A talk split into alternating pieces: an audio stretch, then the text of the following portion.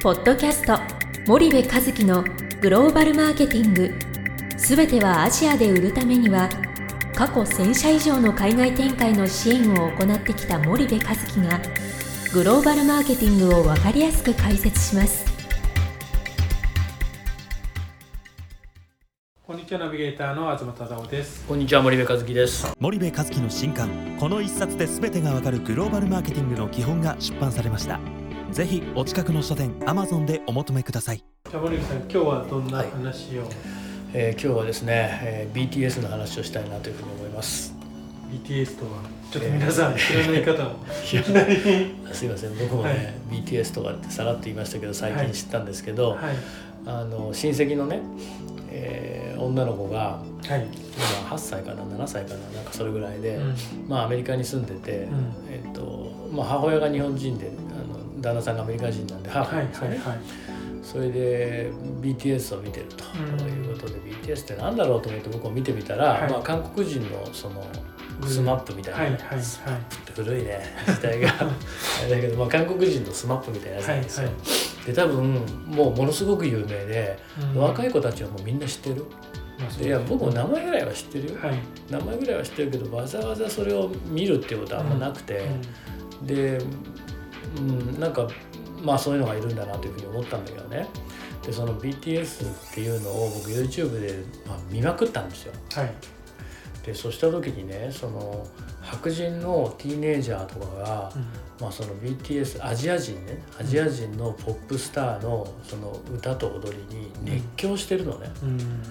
でジャスティン・ビーバーみたいなねその白人の歌と踊りに熱狂する白人みたいのは僕今まで見たことがあったんだけど、はいそのアジア人のポップスターに熱狂する白人みたいのを見たことがなくてあんまりね、うんうんで日本でも世界でこう人気だとかって言ったって、うん。所詮なんかこうヨーロッパの一部のジャパンフリークのファンの間で熱狂されてるとか、はい。そういうレベルな、それがなんかビルボードチャートでこうナンバーワンになるとかっていうレベルって、まあ、とてつもなくて、まあ、はいそもそもビルボード自体がね、うん。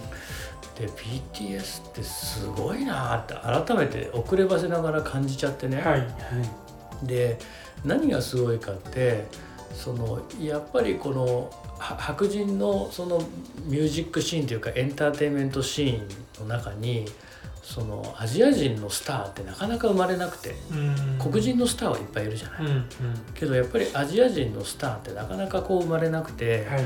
アジア人に対するそのアメリカ国内の、えーそのなんて言うんだろうなイメージというか、はいはいはい。印象というかレピュテーションというか、うん。なんかそういうものをなんか一気にグワーって上げた気がしててね、はいはいはい。BTS がね。うんなのでねなんかこう全アジア人の皆さんというかまあ日本人の皆さん中国人の皆さんと感謝した方がいいですよというぐらいに はい。思ったんですよ、うん。だってこれ普通にね我々アメリカ行った時のねはい。その取り扱われ方がうん。だいぶ変わるんでね、うん。そのなんつうのかな。やっぱあるわけですよイメージがね。はいはいはい。だからなんかあすごいことを成し遂げたんだなこの BTS はっていうふうに思っていて。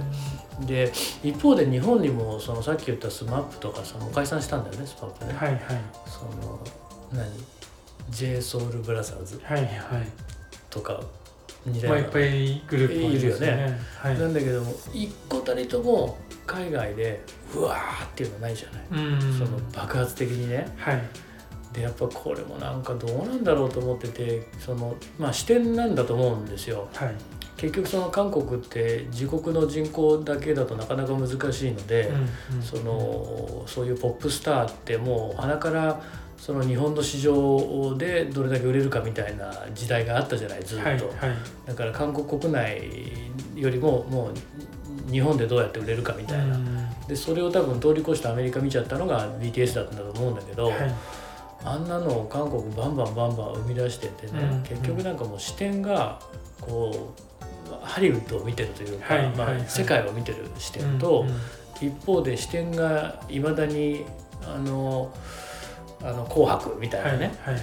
あの日本とねなんかこう差開いちゃうよなと思って、うん。なんか視点ってやっぱすごい重要なんですよね。はい。だって視点がえー変わると景色が変わるわけじゃないですか。うん。で景色が変わると考え方が変わって、うん。で考え方が変わると行動が変わるのではいその一番最初の視点をねどこに持つかっていうところってやっぱりすごい重要ででそれの積み重ねというか繰り返しでこう人間って成長していくんだと思うんですよね。はいなんでなんか改めてねこの BTS の凄さと視点の重要さをこの間週末考えてたんですよね。どうでもいい話ですかね。いいね ということです。